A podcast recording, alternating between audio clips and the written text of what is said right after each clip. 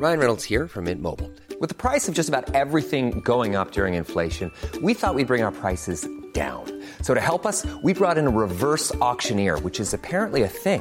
Mint Mobile unlimited premium wireless. Ready to get 30, 30, bit to get 30, bit to get 20, 20, 20, bit to get 20, 20, bit to get 15, 15, 15, 15 just 15 bucks a month. So, Give it a try at mintmobile.com slash switch. $45 upfront for three months plus taxes and fees. Promo for new customers for limited time. Unlimited more than 40 gigabytes per month. Slows. Full terms at mintmobile.com.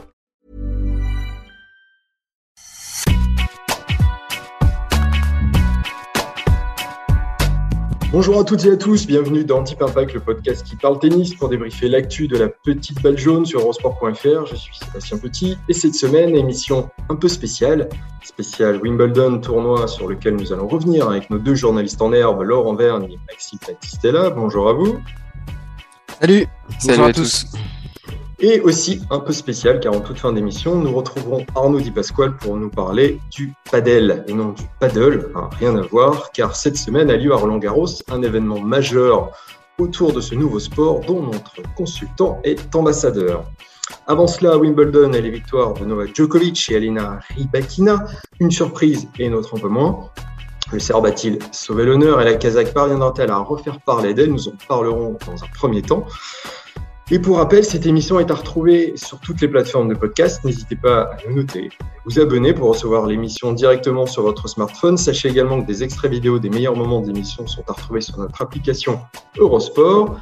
Les joueurs sont prêts, alors Deep Impact, c'est parti.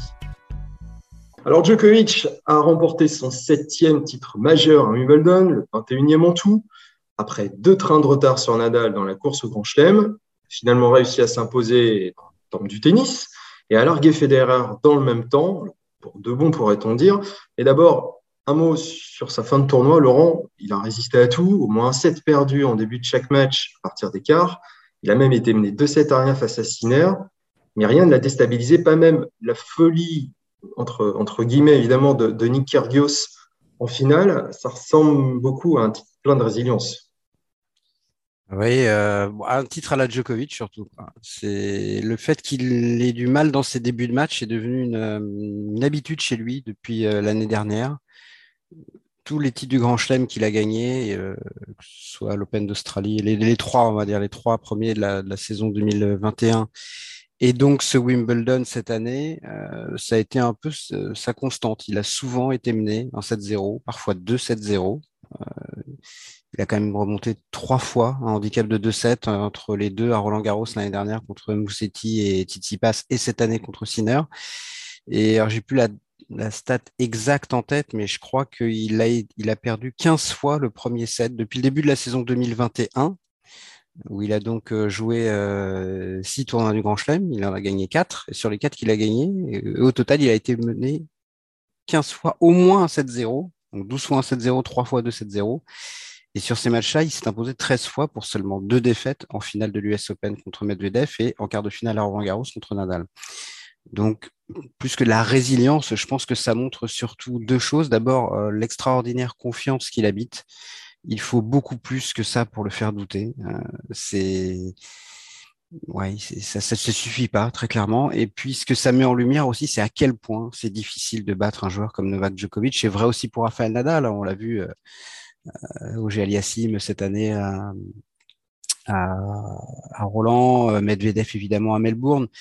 Et lui, c'est peut-être encore le cran au-dessus. Et Nick Kyrgios l'a dit hein, après la finale, même quand on gagne le premier set comme ça contre, un joueur comme Djokovic, on a encore l'impression qu'on doit monter l'Everest. Je pense qu'il faut gravir la Napurna, le K2 et l'Everest dans le même match. Donc c'est compliqué. Donc en gagner un set, c'est déjà très très fort mais c'est très très loin de suffire parce que le problème c'est que dès que vous allez baisser un tout petit peu, euh, bah, ça va devenir encore plus compliqué. Et puis, j'en reparlerai peut-être après, je vais laisser la parole à Maxime, mais surtout, il suffit d'un rien pour que psychologiquement, ils prennent le dessus de façon quasi définitive. Et pour moi, c'est arrivé dans cette finale dimanche lors de deux points très importants en début de deuxième set sur son service à Novak Djokovic, alors qu'il vient de perdre le premier, je crois qu'il y a un partout dans le deuxième. Et il y a 30 ans, et là, il va y avoir deux très, très, très longs échanges. Il va gagner les deux. Et là, à ce moment-là, on a senti que voilà, le, le, le, langage corporel, le regard vers sa boxe, son attitude, ça a l'air de rien, mais ça disait tout. Et dans le jeu d'après, il a breaké et la finale venait de basculer pour de a bon, même s'il allait y avoir évidemment d'autres moments tendus. Mais pour moi, la bascule se fait à ce moment-là. Et à ce moment-là, il faut être capable de, de réinverser la tendance. Et ça, c'est vraiment quasiment impossible pour un joueur comme Nick Kyrgios. Il faut s'appeler Nadal quoi, pour arriver à le faire contre Djokovic. Alors, ce qui est, ce qui marrant, c'est qu'en conférence de presse d'après-match, euh, Kyrgios disait que pour lui, Djokovic n'avait rien fait d'e- d'extraordinaire, en fait. Euh, peut-être sur le terrain, peut-être qu'effectivement, il parlait surtout d'emprise mentale. Est-ce que tu penses que. Mais c'était pas une façon de le dénigrer pour moi, c'était une façon non, non, de bien dire qu'il non, hein. il a fait du Djokovic. quoi. C'est-à-dire Mm. que euh, ça, ça a, ja- ça pas l'air souvent extraordinaire, Djokovic. hein. Mm. Mais en revanche, le niveau euh, moyen, si tu mets sur une échelle de 100, bah, peut-être que Kyrgios dans le premier set, il est à 98 et Djokovic à 85. Sauf que Kyrgios dans ce match-là, il va passer de 98 à 50, à 70, à 65, à 85.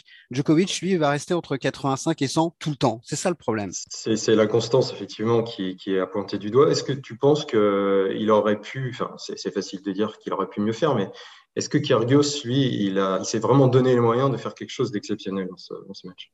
Oui, enfin, moi je pense qu'il est qu'il qu'il a fait ce qu'il fallait, c'est-à-dire ce qu'on attendait de lui quand même, parce que c'était quand même une première finale de Grand Chelem pour euh, pour Kyrgios. Alors même s'il n'est pas fait du même bois que la plupart des autres joueurs, même s'il a une confiance en lui aussi euh, très forte naturellement, ça reste un événement majeur et il avait l'habitude euh, quand même de, de, de fuir un peu ses, ses responsabilités, de fuir un peu son côté ambitieux. Kyrgios, il se donnait des, des excuses pour pas pour pas aller loin en Grand mais cette fois, il y est, il, a fait ce qu'il ce qu'il fallait, donc ça lui tenait à cœur. Et donc, c'était pas innocent d'être en finale. Normalement, euh, t'es très tendu et il est, il a quand même commencé ce match d'une manière euh, assez époustouf- époustouflante, j'ai trouvé, Euh, notamment au service, évidemment. Et, évidemment, c'est son grand atout, le service, mais quand on est un peu tendu, c'est justement sur ces grands atouts qu'on a tendance à un peu pêcher. Et euh, sur le premier set, il perd 5 points au service, Kyrgios. Et un point sur seconde balle. Mais après, ce qu'on peut lui reprocher, c'est de euh, découpiller un peu et de sortir de son match. on peut- on peut lui repro- mais On peut lui notamment sur la reprocher. façon dont il perd Oui. set aussi. Mm, mm, il, mm. il est, Je- enfin, il, euh, il, parle avec son clan de façon euh, infinie. On se dit, mais pourquoi tu fais ça? Enfin, Pourquoi est-ce que tu restes pas Oui, mais ça, ça situe aussi ce- le joueur qu'il est et les progrès qu'il a encore à faire. C'est pour ça que Ni- Nick Kyrgios n'a jamais gagné de Grand Chelem. C'est pour ça que Nick Kyrgios, avant ce Wimbledon, n'avait jamais atteint une demi-finale de Grand Chelem. Il, il a, il a forcément des limites dans son jeu et des limites surtout dans, sa, dans la gestion des, des émotions. Euh, Laurent disait euh, que le, que le premier tournant, et je suis d'accord avec lui, c'est ce début de deuxième set où à 30 euh, Djokovic gagne ses deux points fondamentaux. D'ailleurs, Mats Wilander a, a osé a- a- et même allé jusqu'à dire que euh, avait fait presque durer l'échange euh, de manière volontaire Djokovic pour montrer à Kyrgios que il- du, du fond du cours ce, ce serait difficile sur la longueur quoi. Mais euh, il y a eu un, deuxième entre guillemets tournant dans ce set, c'est quand Nick s'est retrouvé à 0,40 euh, sur le service de Djokovic, alors que Djokovic allait servir pour égaliser à, à une manche partout.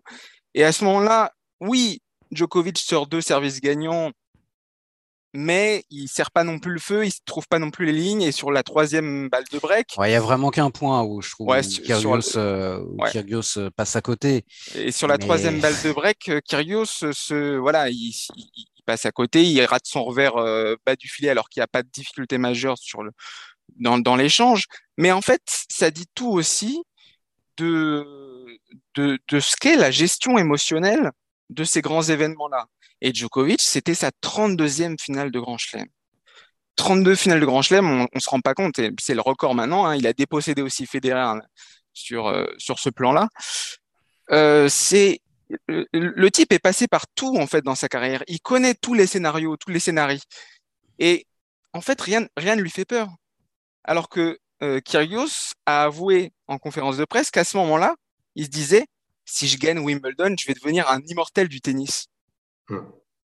Donc, en fait, ce qui se passe dans la tête de Kyrgios et ce qui se passe dans la tête de Djokovic, ça n'a rien à voir en fait à ce moment-là. Dans ces, dans ces grands moments, dans ces grands moments de tournant, de tension, il y en a un qui maîtrise et l'autre qui est dans l'inconnu. T'es, t'es d'accord, Laurent, euh, avec, euh, Maxime, sur le fait qu'il ait quand même réussi sa finale, Kyrgios? Non, parce que je pense que réussir sa finale, ça aurait été la gagner. Après, il n'est est pas passé complètement à côté. Il n'y a pas eu trois petits sets. Euh, ça n'a pas été Nadal Rude euh, en finale de Roland. Donc, il a fait son match, mais pour gagner, il aurait fallu qu'il fasse plus que ça. Il aurait fallu qu'il fasse plus que son match. Et on en avait parlé avant cette finale. Moi, je pensais que Joko allait gagner en 3 ou en 4. Euh, ça me paraissait cohérent que Kyrgios puisse prendre un set ou le premier parce qu'il sert très très bien, que Joko est un peu tendu. Et contre Kyrgios, euh, il suffit d'un break hein, la plupart du temps sur gazon. Dès qu'il t'a breaké, il a quand même 90% de chance de gagner le set, surtout quand il sert comme il servait en début de set. Ou alors un set arraché au tie break, euh, voilà, pas de break dans le set et puis il fait un très bon tie break. Voilà. Donc ce scénario-là me paraissait plausible. Je pensais aussi que sur euh, 20 minutes, 30 minutes, il pouvait vraiment dominer Djokovic en jouant le feu, mais encore une fois, ça ne suffit pas. Et pour gagner 3-7 contre un joueur comme ça dans une finale de Grand Chelem, il faut un niveau constant, absolument monstrueux. J'ai l'impression de dire que ça sert à rien de jouer le feu de Dieu euh, pendant un set, un demi-set, voire un set et demi, voire deux sets. Et pour moi, c'est vraiment ça, c'est vraiment ce niveau plancher qu'il faut avoir dans un match de cette envergure. Et, moi, c'est ce que je ressens vraiment chez Djokovic, c'est-à-dire qu'il attend son heure. Il attend. Il sait qu'il y a des moments, alors parfois tu vas gagner en trois petits sets, mais aujourd'hui, quand même, la marge des joueurs du Big Free contre la plupart de ces joueurs-là est un peu moins élevée qu'elle l'était il y a, a 5-6 ans. c'est plus le Djoko de 2015-2016. Euh, voire 2011, je trouve quand même qu'il y, a beaucoup plus souvent match qu'avant, que ce soit avec Nadal ou, euh, ou avec Djoko. Mais euh, voilà, les Sinner, les, les Kyrgios sur gazou en tout cas, euh, un Auger Aliassim quand il est très bon, un Berrettini, etc., etc. Ils sont, ils sont presque tous capables aujourd'hui de les bousculer, euh, de leur prendre un set, parfois deux. Mais pour gagner, et peut-être encore plus effectivement dans une finale que dans un quart ou dans une demi, il faut aller au-delà de ça. Et moi, je pense quand même que Nick Kyrgios, il était Évidemment qu'il a joué pour gagner dimanche, mais il était un peu satisfait déjà d'être là, je pense. Il avait réussi son tournoi, il avait un grand sourire à la fin du match. Et voilà, il y, en a un qui avait un besoin vital de ce titre pour toutes les raisons qu'on a évoquées, et l'autre qui, à mon avis, avait déjà un sentiment de satisfaction, même s'il a tout fait pour gagner ce match, mais c'était pas tout à fait le même état d'esprit. Vous parliez de maîtrise émotionnelle. Euh, c'est vrai que Djokovic, il est resté euh, le même tout au long de cette finale et il a craqué après. Euh, on l'a vu en conférence de presse, il a exprimé ses larmes après avec ses mots. Euh, dit cette année euh, a été dure pour moi, la saga australienne, mais aussi tout ce qui a suivi, les choses que les gens disaient sur moi, des insultes, des jugements, comment j'ai été présenté dans les médias et ailleurs, tout ça avec une intensité que je n'avais jamais connue. J'ai essayé de les repousser, ça a été douloureux, très éprouvant, et quand j'ai gagné, bah, tout est remonté à la surface tout le fardeau émotionnel qu'il portait en fait est sorti d'un coup et on a on voudrait se dire mais pourquoi est-ce que tu t'infliges tout ça en fait? Je, je, je comprends l'état d'esprit de, de Djokovic. C'est pas c'est pas un, un, joueur qui euh, fond en larmes systématiquement quand il gagne des grands chelems hein. ça lui arrive très peu souvent. Ça lui a été arrivé quand il avait perdu la finale de Roland Garros notamment euh, contre Stan Wawrinka en 2015 parce qu'il avait toujours pas gagné Roland Garros et que c'était une obsession chez lui c'est à lui arriver évidemment contre Medvedev euh, à l'US Open l'année dernière parce qu'il avait. Ah, là, c'était même avant la fin du match. Là. Voilà, même avant la fin du match parce que toujours pareil, il avait cette grande pression, grand objectif de de gagner le Grand Chelem et il voyait que ça lui échappait. Donc c'était très très très dur psychologiquement. Et cette année, euh, ben, il y a eu l'épisode australien évidemment, il y a eu Roland Garros où il était quand même euh, plutôt favori face à Nadal et il est passé euh, à côté de son début de match, clairement. Donc il arrivait à Wimbledon avec une pression assez immense, euh, sachant que pour l'instant, à l'heure où nous parlons, il n'est pas autorisé à disputer l'US Open en, fin d'année. C'était euh, sauver sa saison en fait. De, gagner un Grand Chelem, c'était déjà sauver sa saison. Donc on l'a vu contre Sinner pendant deux sets, on l'a vu, même l'entame de match contre Cameron Norrie en demi-finale, c'était vraiment quelqu'un qui, qui était pris par cette obligation, obligation de gagner. Mais là où il est, là où il est très fort, c'est qu'il arrive en fait à se, à se recalibrer en, en plein match, comme disait euh, Laurent tout à l'heure. Il a une expression en conférence de presse qui me, qui me marque parce que c'est une expression anglaise, mais qui dit tout. Ils disent uh, I was locked in, c'est-à-dire je, je, me suis verrouillé en fait. Je me suis verrouillé sur l'objectif. Et une fois qu'il est verrouillé sur l'objectif, tu as l'impression qu'il ne peut plus rater, qu'il ne que plus, plus rien ne lui échappe en fait. C'était un peu le, la sensation du, du, du dernier tie-break contre Kyrgios, comme les tie-breaks contre Federer en 2019. Hein, cette, cette, cette, sensation que une fois qu'il est verrouillé dans sa bulle, euh, il ne peut plus rien lui arriver. Mais cette année, il est sorti plusieurs fois de sa bulle à cause des circonstances, à cause de, de l'Australie et à cause de la pression qu'il s'est mise. Donc c'était moi, ça m'a pas du tout étonné en fait qu'il qu qu se mette à qu'il ait des larmes euh, lors, avant la, la, remise des trophées. C'est un grand soulagement pour lui. Euh, c'est la fin d'une parenthèse quand même assez terrible. Euh, mais c'est vrai peut-être pas la fin d'ailleurs. Mais... Ouais, mais c'est vrai oui. que maintenant la grande question, c'est est-ce qu'il est reparti pour pour assurer sa domination? Mais euh... bah, en jouant un grand chelem sur deux, ce sera compliqué de toute façon. Euh, donc, bah, disons que c'est vrai que là, on se demande encore s'il si, peut aller aux États-Unis, faute effectivement de s'être fait vacciner contre le, le Covid-19. il a dit que lui, en tout cas, il ne pouvait pas y aller à l'heure actuelle, mais qu'il restait quand même un petit espoir. Donc, on sait que Djokovic est très attaché à marquer son temps, à ses titres majeurs euh, revêtent une, une, extrême importance pour lui. Et on rappelle aussi que dans les temps de passage, il est en avance par rapport à, Federer ou, encore à Rafael Nadal. Est-ce que malgré tout, il a les cartes en main? Le temps ne joue-t-il pas plutôt contre lui? Enfin, je vois pas en quoi il a les cartes en main pour le moment, puisqu'il n'a il pas pu jouer en Australie. Et, là, euh, pour l'instant, il ne peut pas jouer à l'US Open. Alors peut-être que certaines restrictions vont se lever et que les, non-vaccinés euh, venant de l'étranger seront autorisés à rentrer sur le territoire américain d'ici euh, la fin du mois d'août, mais il n'a absolument pas les cartes en main et le temps joue pas pour lui, le temps joue contre lui et il, subit la situation. Après, il a fait un choix euh, dont chacun peut penser ce qu'il veut, ça n'a pas d'importance, en tout cas tennistiquement, mais euh, non, je pense vraiment qu'il n'est pas question pour lui de dominer le circuit en jouant un grand chelem sur deux. En revanche, effectivement, ce Wimbledon, euh, moi je l'avais écrit avant le début du tournoi, c'était le titre ou l'anus horribilis, c'est-à-dire une, une, année sans grand chelem, euh, une saison quasiment finie à la mi-juillet, parce que derrière, il, lui, il lui reste quoi aujourd'hui si jamais il, euh, il ne peut pas aller à New York?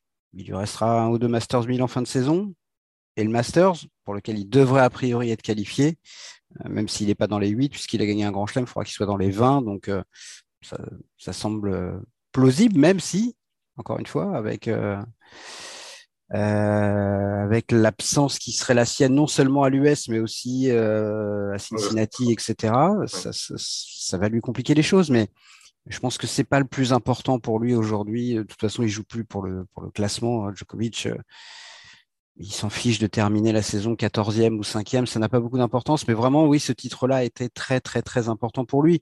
Et au fond, quand on regarde, si on se retourne sur cette quinzaine, il y a un joueur qui aurait pu le battre, c'est Raphaël Nadal. Voilà. Je pense que si on est lucide, c'était probablement le seul. En tout cas, parmi ceux qui ont joué le tournoi, parce que j'aurais oui, bien, aimé, bien aimé voir un Matteo Berrettini dans, dans, dans ce Wimbledon. Ouais. Voilà, ça a été un Wimbledon un peu bizarre et à partir de là, je pense qu'il restait vraiment Djokovic et Nadal et les autres. Est-ce que Kyrgios aurait pu battre Nadal? On le saura jamais. Un Nadal à 100%, je parle, hein, pas un Nadal euh, qui serait arrivé en servant à 150 km/h. Moi, j'en suis quand même pas convaincu. Mais voilà, donc euh, je pense que Nadal était foncièrement le seul à pouvoir le battre euh, à Wimbledon cette année. Et c'est pour ça que c'est d'autant, ce serait d'autant plus dommage de ne pas voir Djokovic à, l'US Open sur le plan sportif. Hein, on, on, reste sur le plan sportif parce qu'en fait, on a pas, on a été privé de cette revanche de de Roland Garros entre Nadal et Djokovic. Est-ce que Nadal aurait pu le aurait pu euh, poursuivre sa quête de, de Grand Chelem ou pas? Il en a été il en a été privé par son corps, mais est-ce que tennistiquement c'était possible pour lui? Peut-être. Et est-ce que en cas de duel sur dur à, l'US Open, euh, Djokovic reprendra vraiment la main ou Nadal euh, confirmera sa saison incroyable? Ce, serait un des enjeux évidemment fantastiques de cette US Open. Le problème, c'est que à l'heure qu'il est, euh, c'est pas, c'est pas possible pour l'instant. Savez-vous quel est le point commun entre Novak Djokovic et Elena Rybakina?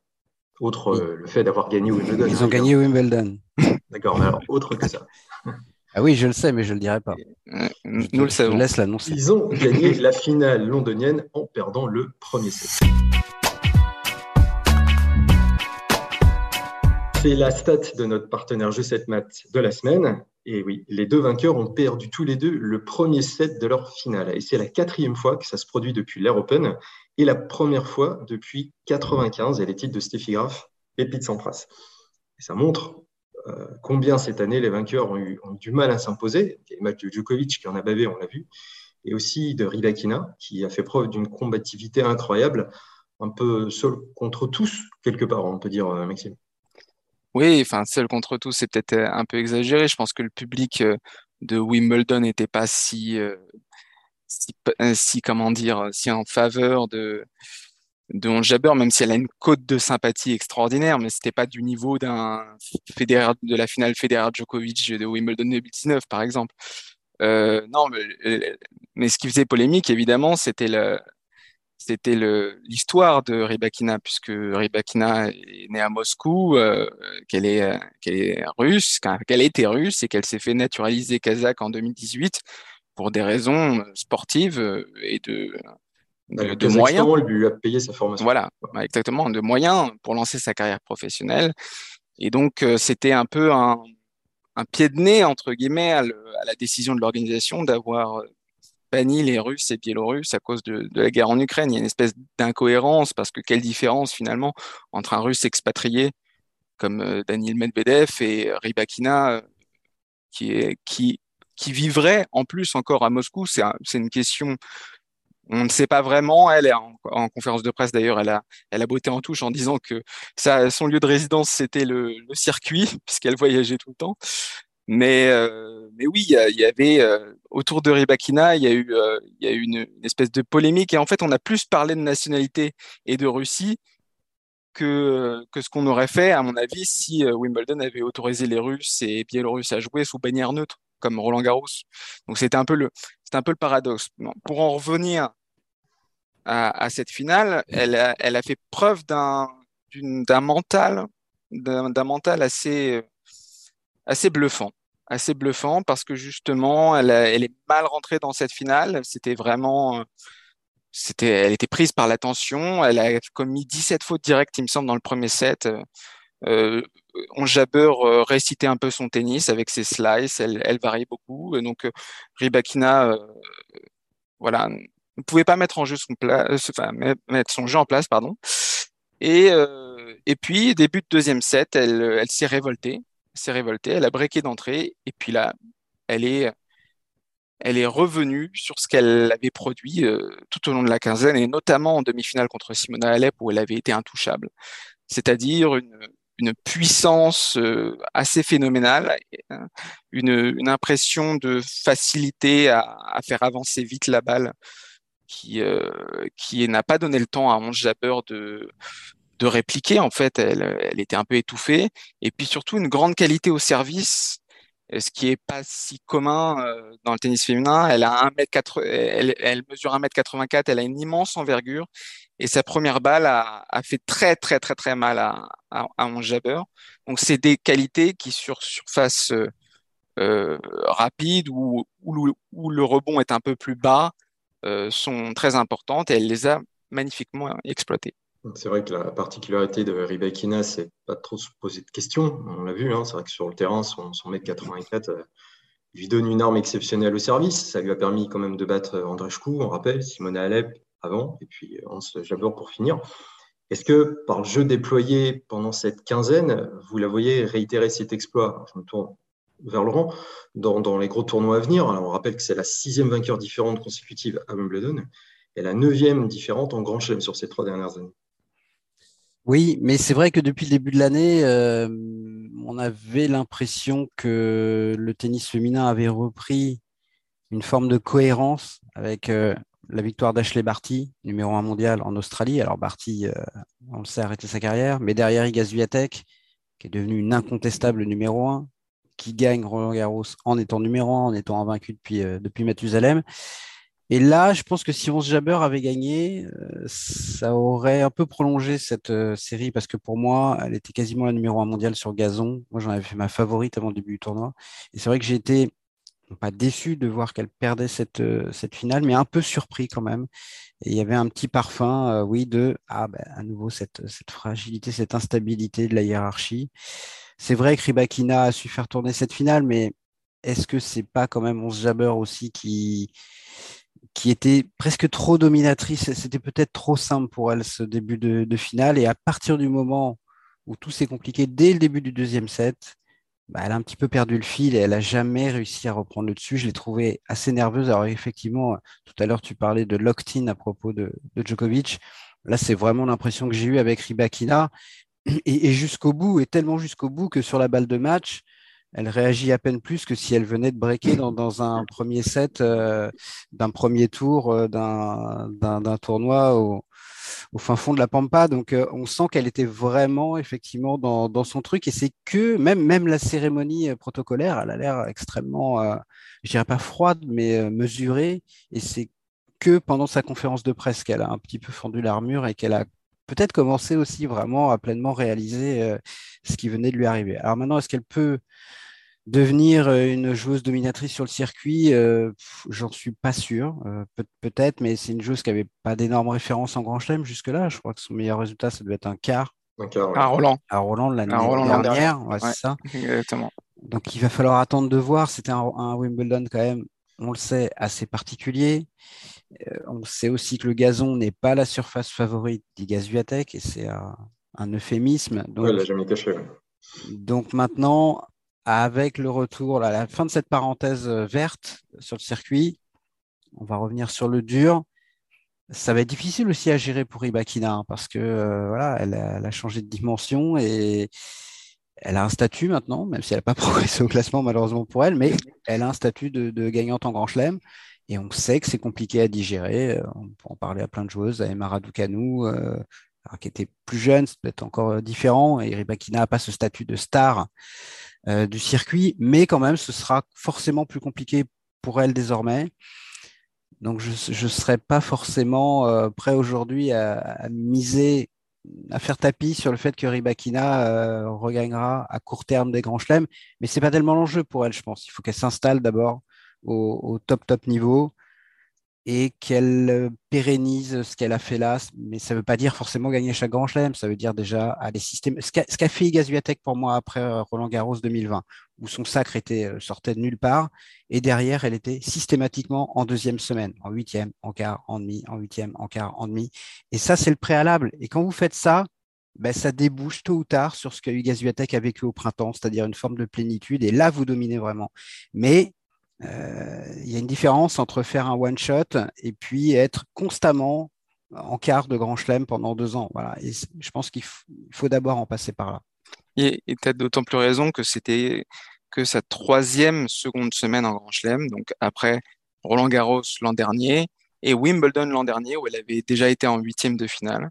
Donc euh, c'est pas une habitude euh, loin de là pour elle. Maintenant elle a peut-être par rapport euh, à une Raducanu que tu évoquais tout à l'heure, qui disait c'est pas le même, c'est pas la même chose en termes d'âge, c'est vrai, et puis c'est pas du tout, c'est pas non plus la même chose en termes d'éclosion, c'est-à-dire que Raducanu, il y avait quelque chose d'étoile filante vraiment, alors que Ribakina, avant le Covid, en 2019, elle était déjà passée de la 186e à la 37e place mondiale, et que début 2020, avant, avant cette, cette interruption de cinq mois des compétitions, elle avait, elle avait fait quatre finales sur cinq tournoi au tout début de saison 2020. Donc elle, elle, elle était en train de s'installer peu à peu. Là, c'est vraiment une surprise par rapport à son début de saison parce qu'elle n'avait pas, elle avait pas fait de préparation sur gazon et qu'elle avait eu des blessures et tout ça. Mais je pense qu'elle a, je sais pas si elle a le niveau pour regagner un grand chelem. C'est très, très... ça, ça, tu, as raison, mais d'abord mm. parce qu'elle est un peu plus âgée. Même mm. si elle est, c'est une joueuse encore très jeune, mais enfin, c'est pas pareil quand un truc comme ça te tombe dessus à 18 ans euh, qu'à, qu'à 23. Et puis, ça ne change rien au fait que désormais, elle est estampillée gagnante en Grand Chelem et qu'elle va vivre le fait que bah, faire un huitième, euh, on va considérer que c'est une norme et que c'est le service minimum. et ça, elle devra le gérer et c'est, je suis pas sûr que ce soit beaucoup plus facile à 23 ans qu'à 19 ou qu'à 25. Mm. La- la- ce qui était beaucoup plus difficile pour Raducanu, c'est que au-delà d'être devenue une championne de Grand Chelem, elle était devenue une gigastar dans son pays. Ouais. Et euh, voilà, je pense qu'elle a été ensevelie sous beaucoup, beaucoup trop de choses. Mais sportivement, ce que Mm. va devoir gérer Ribakina, euh, ce sera pas forcément plus simple. Ouais, ouais. Et lors de la tournée américaine, ce sera surtout Giatek qui sera scruté de près. Elle n'a jamais été plus loin qu'un huitième à New York, mais peut-être qu'elle arrivera à remettre les points sur les i. Ouais, mais elle en, a, elle en a joué combien depuis qu'elle est devenue une gagnante en Grand Chelem? Un. Un seul, ouais. puisque en, en 2020, euh, Roland Garros c'était après l'US Open. Mm. Donc elle a joué l'US Open 2020. Donc elle a fait huitième. C'est ce que je disais tout à l'heure. Elle est Mm. systématiquement, alors sauf cette année à Wimbledon, mais Wimbledon c'est encore particulier pour elle. Mais elle était quand même en deuxième semaine et je, je pense que il n'y a pas de raison que Iga Swiatek ne reprenne pas là où elle s'est arrêtée à Wimbledon. Ça ne veut pas dire qu'elle va gagner les 40 prochains matchs. En revanche, je pense que elle sera une actrice majeure à nouveau dès la tournée américaine. Oui, et puis elle a, elle a fait demi-finale euh, à l'Open d'Australie en, en, en- en début d'année. Donc, sur dur, il n'y a pas de raison qu'elle ne performe pas. Elle a aussi gagné Indian, enfin, Indian Wells, enfin, plein de tournois sur dur. Donc, et elle n'a pas de complexe à faire sur cette surface, loin de là. Tournée américaine que vous pourrez suivre euh, d'ailleurs sur Eurosport à partir du mois d'août, avec cette US Open qui arrivera à la fin du mois d'août. Eh bien, maintenant, nous allons retrouver Arnaud Di Pasquale pour un Ah. œil de deep un peu spécial.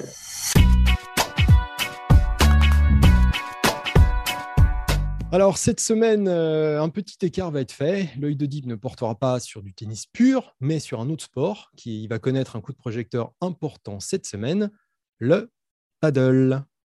Alors, mon cher Sébastien, le padel. Paddle Pour, Oh là pour commencer, eh oui, la petite, la petite nuance qui fait la différence. Le Attention paddle, c'est de ce la rame. Exactement. Alors, on peut ramer au, au padel, c'est qu'on, quand on en bave un petit peu, hein, on rame aussi.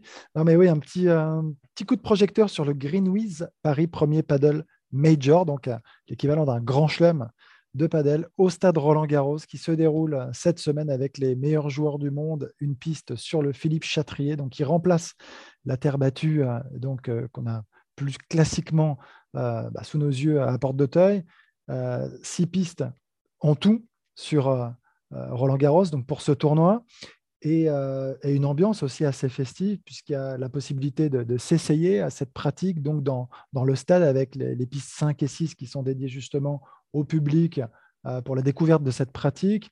On est sur aussi des, des- des prix assez accessibles pour passer toute une journée. Il y a du molki, il y a de la pétanque, il y a des food trucks, euh, une ambiance, ce que je vous disais, assez, festif, sympa quoi. avec, avec des DJ pour animer tout ça sur la place euh, des Jardins des Mousquetaires. Et, euh, et, en même, et en même temps, attention, une compétition avec les tout meilleurs joueurs du monde, c'est ce que je vous disais, qui, qui s'affrontent. Il y a tout un circuit mondial aujourd'hui. Le, le, le padel est en plein boom et on est là pour lui donner un, un énorme coup de projecteur. On espère que ça le mettra aussi dans une autre dimension. On compte euh, pratiquement 300 000 pratiquants en France aujourd'hui. Donc, on va être transparent, Arnaud. Toi, tu as été nommé directeur de la mission paddle à la FFT sous l'égide Padel, Padel. padel, Sébastien. sous l'égide de Gilles Moreton, parce que Oui, bon, ça reste fait. quand même rattaché à la fédération de tennis, même si Ouais. euh, ce n'est pas le même sport, hein, on est d'accord. Exactement, non, non, c'est sport de raquette. On a le beach tennis euh, sous le giron fédéral et donc euh, le padel aussi. Et euh, oui, tout à fait, je développe cette activité, ce sport donc au sein de la fédération et j'ai été nommé récemment directeur du Greenwiz Paris Premier Paddle Major. Donc écoutez, j'en suis ravi, hein, mais c'est c'est vraiment une aventure un peu folle parce que le timing est très serré pour l'organisation de ce tournoi. On a, on, a, on, a, on a signé cet accord avec le Tour, donc le circuit Premier Paddle, il y a il y a quatre mois seulement, donc euh, branle-bas de combat depuis euh, quelques semaines. Donc nous y sommes et, euh, et on est ravis voilà, de, de- de pouvoir proposer bah ouais, ce, ce sport bah, qui, qui- qui vraiment est en plein essor, qui, enfin, où vraiment les, les clubs, les pistes fleurissent un peu partout aujourd'hui sur le territoire. Alors, il y a à peu près 400 clubs en France, dis-moi si je me trompe, environ 1100 terrains, c'est ce que c'était les derniers chiffres avancés. 472 clubs et 1100 terrains, bravo. Et, euh, et ont été recensés un peu plus de 2000 tournois de, de padel, de padel euh, homologués depuis le 1er septembre à travers le monde, hein, c'est ça? Oui, alors en France, alors moi, je, à travers le monde, je ne peux pas te dire, mais je sais qu'en France, on organise beaucoup, beaucoup de compétitions. Là, c'est, on est justement sur la structuration de la compétition et on est à beaucoup plus. Hein. On doit être depuis le 1er septembre à hum, plus de 3000 compétitions, même plus. On est à 4, 4000 maintenant compétitions organisées euh, sur le territoire, donc c'est quand même euh, assez conséquent. En fait, c'est, une croissance assez exponentielle depuis vraiment 2-3 ans, tant sur le nombre de clubs, tant que sur le nombre de pistes, que sur le nombre de compétitions et le nombre de pratiquants. Vraiment. Donc euh, voilà, on, parle de augmenter. on parle de pratiquants, on ne parle pas de licenciés encore. Oui, on parle de pratiquants parce que en fait, c'est assez difficile de comptabiliser, de recenser de manière assez précise le nombre de licenciés, puisque aujourd'hui, à la fédération, c'est une licence unique. Mhm. quand, on, quand, on, joue au tennis, on a, on a la même licence que finalement pour le padel ou pour le beach tennis. Ce qui veut dire que là, c'est complet. En revanche, dès septembre l'année prochaine, il y aurait une licence dédiée, une licence spécifique padel, euh, et on aura beaucoup plus de possibilités de compartimenter, de recenser, plus que pour compartimenter, puisqu'on est sous le même giron, euh, mais de, recenser le, nombre. de, on parlera peut-être un peu moins de pratiquants, même si c'est une pratique aujourd'hui très loisir. Donc, euh, je, crois qu'on reste plutôt en communauté plutôt qu'en licencié. Ça prendra beaucoup plus de temps, alors qu'il y a un ancrage très fort sur la licence dans le tennis. Alors, la fédération disait qu'il y aurait trois nouvelles licences rattachées donc à la, à la FFT le padel, le beach tennis et le multi-racket en plus du tennis. Donc effectivement, ça, ça, ouvre le, champ des possibles. Euh, tu disais 300 000 pratiquants à peu près. En, tennis, pour relativiser un petit peu, le, tennis, c'est plus d'un million désormais, un million quatre à peu près. C'est un chiffre qui n'avait plus été atteint depuis, euh, depuis euh, cinq ans. Donc ça montre aussi que le tennis reprend un peu d'essor. Quel est l'objectif pour, pour ce sport en France? C'est d'ouvrir un maximum de clubs, c'est d'avoir euh, des tournois de plus en plus importants. Celui qui est organisé à Roland Garros, on peut considérer ça comme un, comme un tournoi majeur par rapport à tous ceux qui existent actuellement. c'est complètement, exactement, c'est un tournoi, c'est vraiment un tournoi du Grand Chelem. Euh, il y en a quatre. Il y en a. Comme en tennis. Exactement. Il y en a eu un à Doha en début d'année. Il y en a eu un à Rome en Italie, un au Stade Roland Garros là en ce moment, et le dernier au Mexique euh, pour boucler la boucle, parce que c'est là que le padel est né au Mexique. Donc euh, voilà, mais après, euh, les objectifs, c'est de structurer en fait cette pratique, c'est de l'encadrer. En fait, aujourd'hui, on est un peu au début de l'aventure dans tous les secteurs. C'est-à-dire qu'on parlait de compétition, mais il faut parler enseignement. Il faut imaginer que dans certains pays, comme l'Espagne notamment, qui compte 5 millions de pratiquants, comme l'Argentine, qui en compte 2 ou 3 en Amérique du Sud, c'est très pratiqué. Euh, il faut savoir que les, jeunes commencent euh, comme on commence le tennis à 4-5 ans, comme on commence n'importe quel sport. Donc, euh, on a ce, retard qu'il va falloir essayer de compenser et on ne pourra pas le faire en 2-3 ans. Mais donc, l'idée, c'est de développer des écoles de padel. Donc, pour ça, il faut qu'il y ait des enseignants. Donc, on travaille sur un monitorat, un titre à finalité professionnelle qui est dispensé maintenant depuis septembre l'année dernière et qui doit se, développer encore plus dans toutes les régions. donc, c'est hyper intéressant. Donc, après, oui, avoir plus de pistes pourquoi? Parce qu'en fait, la demande est grandissante et que l'offre ne répond pas aujourd'hui finalement à la demande, euh, notamment dans certaines régions qui sont un peu, un peu carencées. Donc là-dessus, euh, c'est tout, tout l'enjeu de, réussir un peu à monter euh, les curseurs dans un équilibre assez cohérent avec, avec vraiment cette idée d'encadrer un petit peu l'ensemble de la pratique. D'ailleurs, les, meilleurs Français s'entraînent en Espagne, c'est ça. Hein, Exactement. Tu voilà, ça. Parce qu'il manque de structure, manque de. Oui, parce que mmh.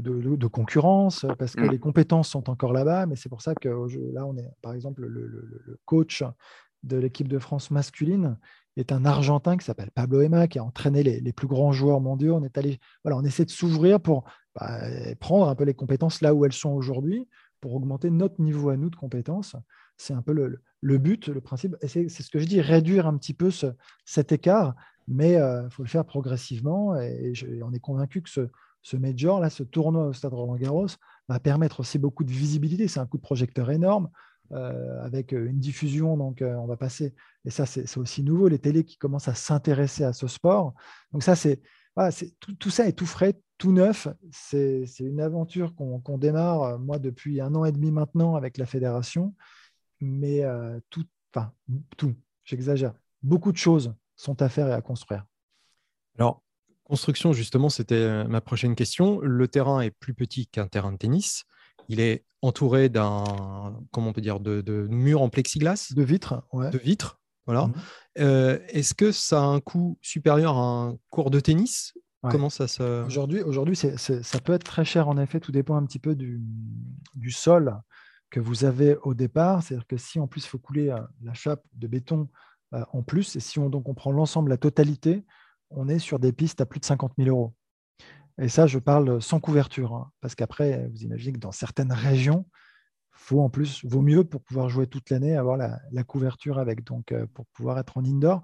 Donc c'est assez coûteux, mais après, euh, après euh, vous les gardez pendant, pendant assez longtemps, il n'y a pas à les refaire faire. Euh, Il n'y a qu'une seule surface. il n'y a qu'une seule surface, c'est une moquette en effet. Il n'y a qu'une seule surface, alors plus ou moins sablée, euh, mais euh, mais il n'y a qu'une seule surface quoi qu'il arrive. Est-ce que Maxime, tu as essayé le padel? Non, non, j'ai j'ai pas essayé et je j'ai hâte de le faire. J'ai pas encore fait, mais je- j'ai hâte de le faire parce que ça a l'air très très ludique et, et, et facile de d'accès en fait au départ. On peut on peut assez accessible. voilà, on peut on peut jouer d'après ce que j'ai compris, on peut jouer euh, on peut s'amuser très très rapidement. C'est pas comme quand on commence le, le tennis quand on quand on est jeune où, où c'est plus difficile d'accès au départ. En fait, je vais plus loin. C'est, c'est- c'est- c'est- la comparaison, elle ne doit pas se faire avec le tennis, elle doit se faire avec tous les autres sports. C'est-à-dire qu'en fait, la- la- la- c'est assez rare d'avoir un sport malgré tout aussi accessible, mais, mais pas comparé au tennis, comparé à tous les autres sports. C'est-à-dire qu'aujourd'hui, quand tu commences tardivement une pratique, c'est difficile de s'éclater rapidement. Là, aujourd'hui, c'est vraiment, euh, c'est vraiment ça, je crois, ce qui plaît. C'est ce côté ludique, convivial. Ça ne se joue qu'en double. Donc, il y a un côté un peu Ouais, ça. chaleureux. Mm. Euh, Mm. On a l'impression d'être un peu les uns sur les autres, puisque, comme tu le disais, Seb, tu as des vitres autour, donc euh, dans un périmètre assez réduit. Et euh, donc, c'est propice au chambrage, bien entendu, bien évidemment. Et, euh, et en fait, il y a un taux de conversion, de transformation, comme on veut, qui est assez phénoménal. C'est-à-dire que vraiment, et, et la question, c'est est-ce que tu as essayé? Il faut vraiment l'essayer. Mm. Et je- je- je- j'en parle en connaissance de cause. Alors, comment tu en es venu, toi, justement à- Moi, moi à en, ce 2000 sport? en 2017, euh, au Maroc, dans le, le club dans lequel euh, j'ai grandi, euh, j'ai fait mes armes, euh, au tennis, ils en ont construit euh, quelques-uns au fond du club euh, pour remplacer deux, trois terrains de tennis. Il y avait 18 terrains de tennis, donc il y en avait beaucoup. Et ils en ont remplacé trois par des, par des pistes de padel. Et c'est là, en 2017, euh, où mon frère jouait beaucoup, euh, que je me suis essayé à ce sport. Et honnêtement, ça a cliqué tout de suite. C'est- c'est c'est assez dingue. C'est-à-dire ah, on a évidemment des prédispositions quand on a un peu joué au tennis, mais on est à contre-courant aussi. Que- ah oui, et ça, c'est un truc aussi assez génial. C'est-à-dire que c'est un, c'est un sport qui donne l'impression à tout le monde que tu es bon. Et ça, et ça- non mais ça, c'est génial comme truc. Et il y a cette dimension de progrès, mais en fait, tu sors de là et tu t'es senti bon. Et en fait, je veux dire, même si, parce que tu réussis quelques coups assez spectaculaires, parce que tu remets des balles, c'est un vrai jeu de défense à la fin, euh, où tu, tu ramasses des balles qui sont très basses et tout ça. Et, Mm. et je trouve que c'est aussi pour ça que, que ça que ça prend autant, qu'il y a un tel engouement. Euh, euh, C'est-à-dire que tu as vraiment le sentiment, alors que euh, parfois, bah oui, oui tu es très loin d'un certain niveau, que tu peux aller rivaliser contre les gars du cours d'à côté, tu sais, qui jouent très très bien. Sauf que tu prends deux et deux, mais tu es capable de dire, ouais, mais vraiment, c'était quand même euh, assez équilibré, j'étais pas si loin. Et là, c'est ce qui est génial. Et donc, voilà, je trouve que, bon, Au niveau matos, les raquettes sont un petit peu plus, un peu plus épaisses et un petit peu plus petites ouais. que les, que les raquettes classiques ou qu'une raquette de squash. Ça, Ouais, ça il n'y a, pas de cordage- il y a pas de cordage déjà. Donc, en fait, c'est vrai que ça enlève cette dimension technique compliquée en fait, du cordage. C'est-à-dire que le cordage, ça demande quand même d'avoir des sensations tout de suite assez fines. Euh, dans certains, notamment au tennis, euh, quand, si tu commences le tennis à, à 30 ou 40 piges, la première fois que tu tapes la balle, tu ramasses quand même souvent cette balle, la même, euh, après avoir engagé simplement parce que tu l'as envoyé sur la cour d'à côté, parce que tu l'as envoyé dans le grillage ou dans le filet. Mm. Il y, a, il y a cette notion technique quand même qui est très présente et donc qui est, compliquée. Là, tu as un rapport en fait à la frappe de balle où on a tous joué aux raquettes de plage. Bah, c'est un peu ça. Donc finalement, euh, sauf que les, raquettes sont, sont assez coûteuses hein, quand même, euh, mais sinon, euh, donc tu frappes la balle, tu contrôles la balle assez facilement et tu peux la diriger, orienter ton jeu assez aisément. Et donc, donc, en fait, tu la tapes à chaque fois et ça va pas suffisamment vite pour passer à côté. Alors, ce qui est un peu, parfois un peu étonnant, c'est qu'en effet, c'est une raquette qui, qui est, qui est plus petite qu'une raquette de tennis. Donc, quand tu as l'habitude du tennis au départ, c'est vrai que tu peux te faire un petit peu piéger à passer à côté, à côté, souvent. Ça arrive. Mais Et les balles arrive. sont de même, euh, les mêmes balles- circonférences les, balles sont, euh, ouais, sont aussi grosses, mais légèrement dépressurisées. C'est-à-dire qu'elles ont Ah. un tout petit peu moins de pression D'accord. que. euh, Donc ça part un peu moins vite qu'une vraie balle de Exactement, tennis. mais, mais c'est léger. hein. Si tu les fais rebondir euh, l'une à côté de l'autre, tu, tu te rends compte quand même que c'est c'est assez léger, mais c'est quand même assez sensible. Sur le terrain, tu vois la différence. Et c'est important. hein. Sinon, parce que si ça va trop vite, ça devient compliqué. Le but, c'est quand même qu'il y ait beaucoup d'échanges et ça devient un sport où tu transpires et très physique en plus. Donc tu peux aussi faire mal à tes adversaires, ce qui fait que si tu vises justement le- la personne d'en face, ça peut faire mal quand même. ne pas mettre entre toutes les Ah mains. oui, oui, oui, oui, oui. je- oui, Faut, oui, faut- pas la, la confier à Stefanos Tsitsipas, quoi, la raquette. J'ai- curieux, fait- fait, fait une partie là, il y, a, il y a une dizaine de jours contre Guy Forget, donc, euh, qui était face à moi. J'ai eu, bah, j'ai pas vraiment contrôlé un match que j'ai frappé de toutes mes forces dans sa cuisse. Je peux vous assurer que la, la- la trace est restée quelques jours. Eh bien, écoutez, voilà, on va terminer là-dessus. Voilà.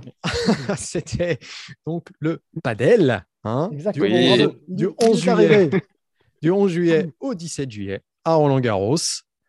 Faut pas hésiter donc euh, à venir. Il y aura visiblement aussi euh, énormément d'activités pour, euh, pour tous ceux qui aiment le tennis et les autres sports, puisqu'on est quand même en période estivale. Il faut en profiter. Voilà, messieurs, c'est la fin de notre émission. Merci d'avoir participé à ce podcast. En ce qui nous concerne, eh ben, on va prendre un peu de vacances, hein, comme Novak Djokovic. On se retrouve pour une nouvelle émission courant août, pendant la tournée américaine. Et émission, en tout cas, que vous pouvez retrouver sur toutes les plateformes de podcast si vous voulez toutes les écouter depuis le départ. Et sur notre application Eurosport. À bientôt, messieurs. Salut Seb, salut à tous. Salut à tous.